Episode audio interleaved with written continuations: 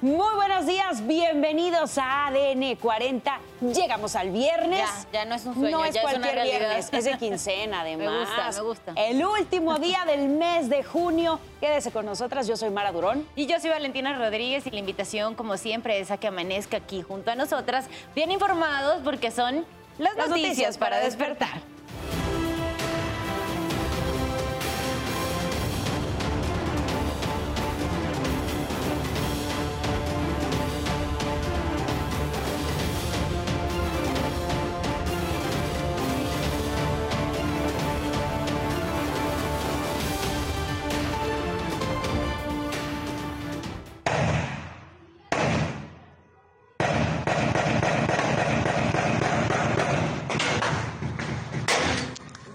Elementos federales llegaron a brindar seguridad al municipio de Buenavista, Michoacán, tras el asesinato de Hipólito Mora, ex líder de autodefensa.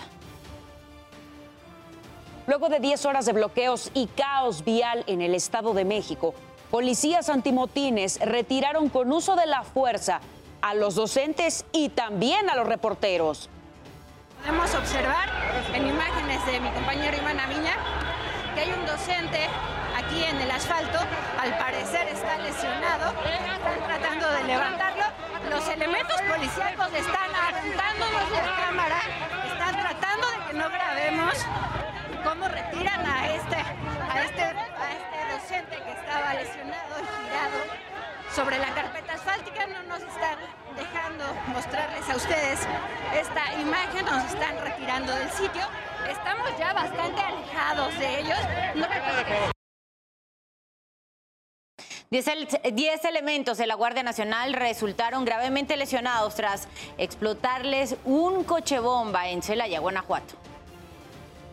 Claudia Ruiz Massieu se baja de la contienda de Va por México por la candidatura para la elección presidencial. Y por las continuas protestas, el gobierno francés decretó toque de queda en París. Además, suspendió el servicio de transporte público en toda la nación.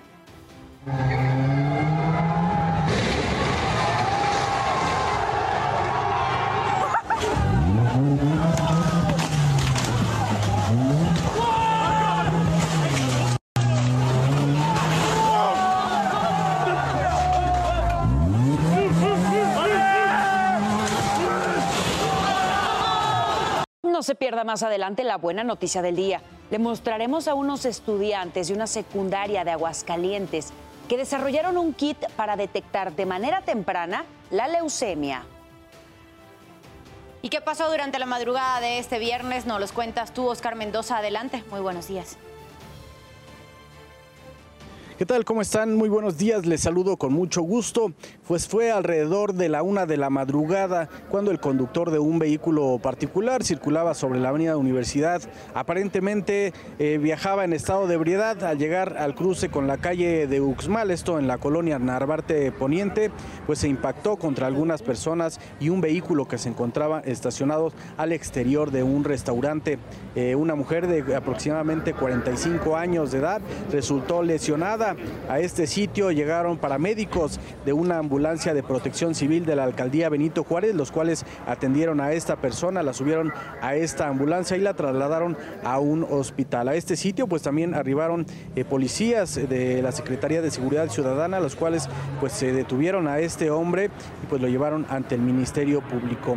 Eh, afortunadamente esta mujer pues es reportada como estable, sus lesiones por fortuna no son graves y bueno pues esto fue parte de lo más importante que ocurrió durante esta madrugada en nuestra guardia nocturna. Les saludo con mucho gusto y que tengan excelente mañana de viernes y bonito fin de semana. Buenos días. Buen fin de semana para ti también, Oscar. Te vemos a las seis y media en tu ciudad en tiempo real con Mara Durón. Vamos a hacerle la invitación diaria que es a que navegue, a que visite nuestro portal www.adn40.mx y ya sabe que aquí encuentra información 24 horas al día de economía, política, el mundo, entretenimiento, deporte y hasta entretenimiento. Las condiciones viales, ¿se acuerda que el día de ayer le estaba hablando de una nueva onda tropical? Pues ya se convirtió en tormenta tropical, se llama Beatriz y para el día de hoy se espera que se intensifique y llegue a, a huracán categoría 1. Por ahora se encuentra en esta parte del Pacífico mexicano, pero se pronostica que para cuando llegue a esta zona ya alcance la categoría de huracán número uno, categoría 1. En las condiciones para el resto del territorio nacional tenemos canales de baja presión en la parte norte central del territorio, también aquí en el sureste, la península de Yucatán. Sigue siendo afectada por esta condición meteorológica que va a ocasionar algunas lluvias, pero las lluvias más fuertes estarán en Chiapas y en Tabasco. Esta tormenta tropical por ahora, Beatriz, va a generar lluvias de entre olas entre 3 a 5 metros de altura, ráfagas de viento entre 100 kilómetros a 120 kilómetros por hora y estará afectando ya la costa de Colima, de Michoacán y de Guerrero. También en la zona noreste del país sigue la presencia de bastante calor, bastante vapor, por lo tanto lo tiene que tomar en cuenta. Las temperaturas estarán oscilando entre 35 a 45 grados para que no se descuide con la hidratación y con la protección solar. Les recuerdo que aquí en ADN 40 evolucionamos y queremos estar más cerca de todos ustedes. Por eso la invitación es a que reporte que utilice nuestras redes sociales, la acompañe del hashtag Ciudadano en Tiempo Real y ahí nos puede dejar cualquier denuncia, situación que le inquiete o solicitud de ayuda. De hecho, en redes sociales, las oficiales de ADN 40 nos denunciaron una fuga de agua potable en la calle Pensilvania, afuera del número 90, en la colonia Parque San Andrés, en la alcaldía Coyoacán. Les recuerdo que mi compañera Sara Uribe estará leyendo sus mensajes en vivo en tiempo real a las 12 del mediodía.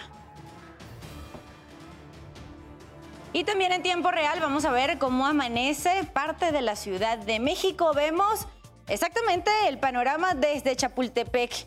Y si pasamos al plano internacional, nos vamos a ir a la ciudad de Nueva York. Lo que tenemos en pantalla es Times Square. A esta hora del día, así transcurre en Nueva York.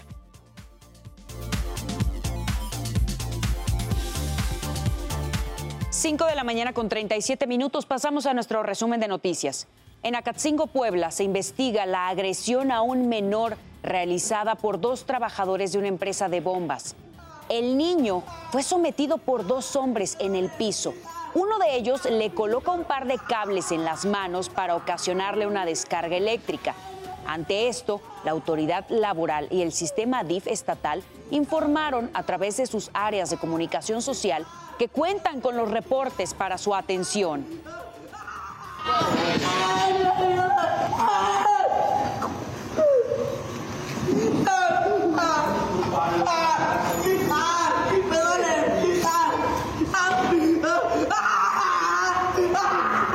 Detuvieron a siete adolescentes que utilizaron armas de gotcha para dispararle a los peatones en Querétaro.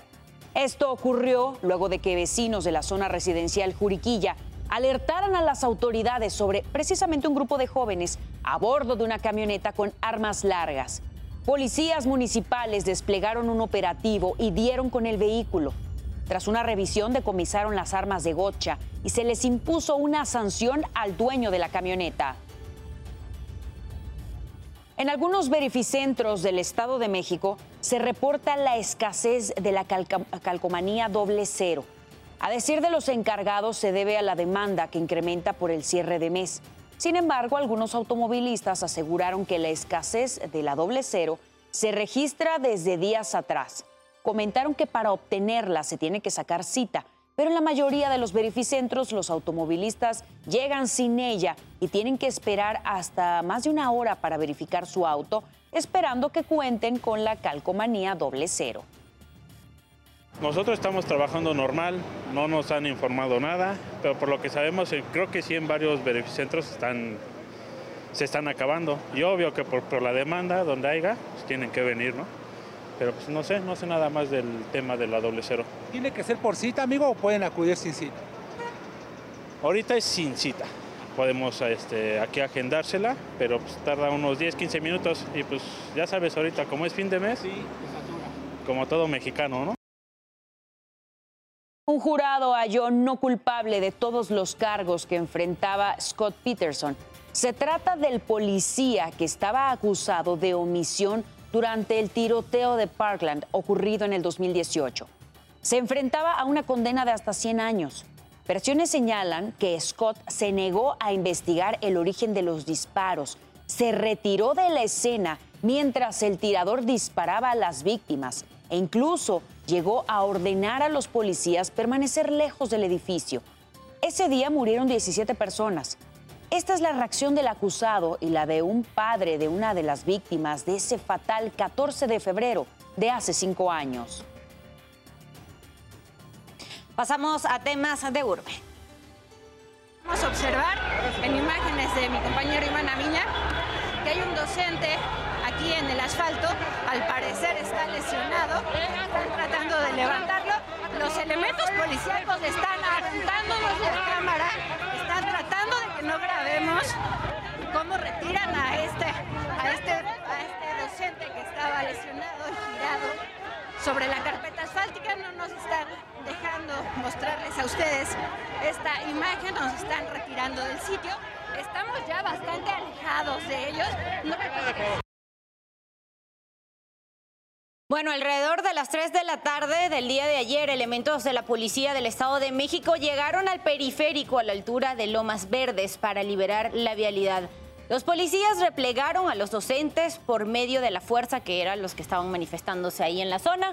También empujaron a compañeros de los medios de comunicación. Justamente allí y parte de lo que usted escuchaba era la narración que hacía Karen Ortega e Ivana Viña, que es parte de nuestro equipo reporteril. En los enfrentamientos, policías y docentes también resultaron lesionados.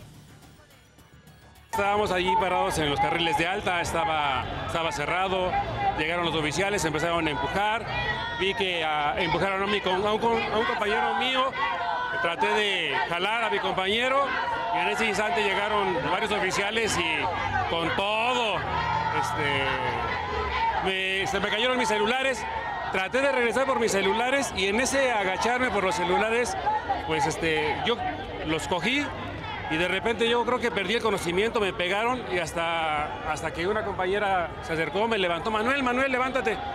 Pero yo estaba en el limbo completamente. De hecho, el Sindicato de Maestros al Servicio del Estado de México emitió un comunicado ante los diferentes bloqueos por parte del personal educativo.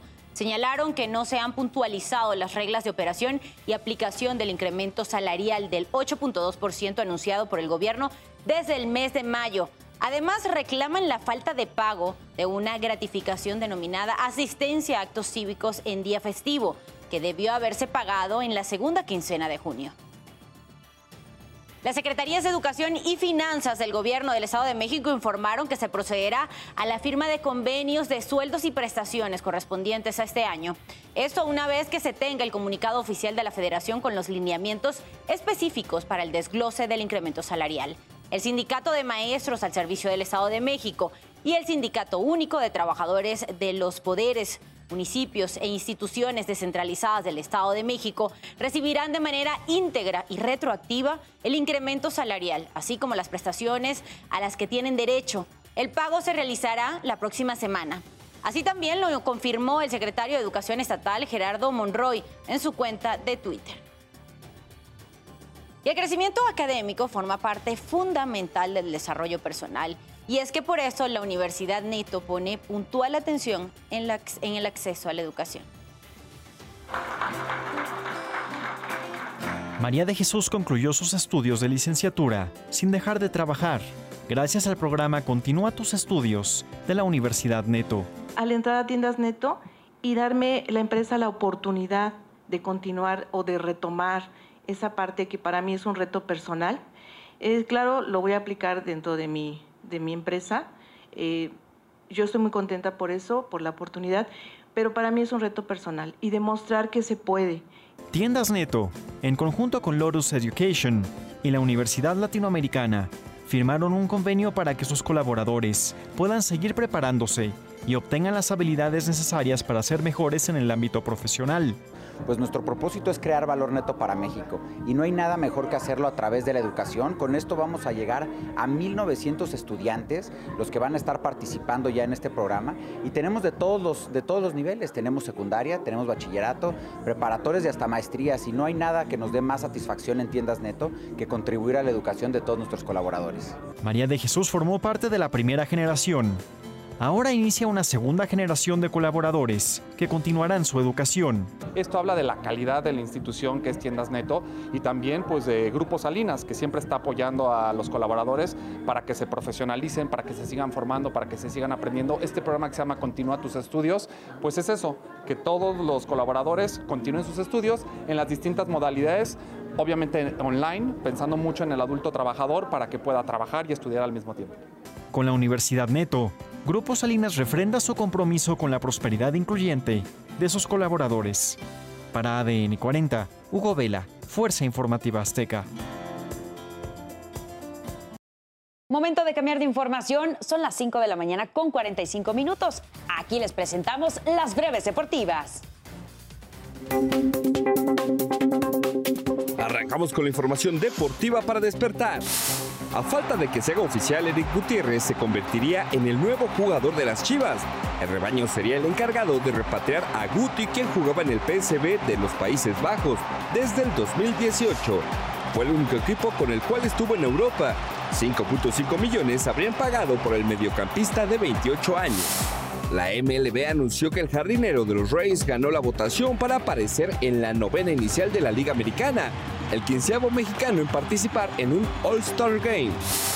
La selección mexicana derrotó a Haití en su segundo partido de la Copa Oro con marcador de 3 a 1, con goles de Henry Martin, Edson Álvarez y un autogol por parte de Ricardo Ate. El siguiente compromiso será ante Qatar. Hoy empieza la Liga MX con doble cartelera. Mazatlán, que busca obtener los primeros tres puntos, se enfrenta al Pachuca de Guillermo Almada, que viene con set de revancha luego de que el fin de semana perdió el campeón de campeones ante el Tigre. Al término del partido de Mazatlán ante Pachuca, Pumas se enfrentará ante Tijuana, dos partidos que podrás disfrutar por las pantallas de Azteca 7. Con información deportiva de Ángel González, ADN 40. Un guerrero azteca no se deja vencer por las caídas. Se levanta y regresa más fuerte. Esta es la oportunidad de dar un paso firme en la Copa Oro. México contra Qatar. El domingo a las 7:20. El oro es tricolor por Azteca 7. Son las 5 con 47 minutos de la mañana. Vamos a revisar cómo despierta el mundo y comenzamos en Francia, porque por tercer día consecutivo en las calles de Nanterre y París se reportaron disturbios y saqueos. Lo anterior después del asesinato de un joven de 17 años a quien un policía le disparó a quemarropa luego de negarse a detener su auto en un retén. El presidente de Francia, Emmanuel Macron, convocó a una unidad de crisis interministerial para hacer frente a esta situación. También se desplegaron 40.000 agentes para contener la violencia y se decretó el toque de queda en varias ciudades. Hasta el momento se han detenido a 176 personas. Además, el policía sospechoso de 38 años está en prisión preventiva.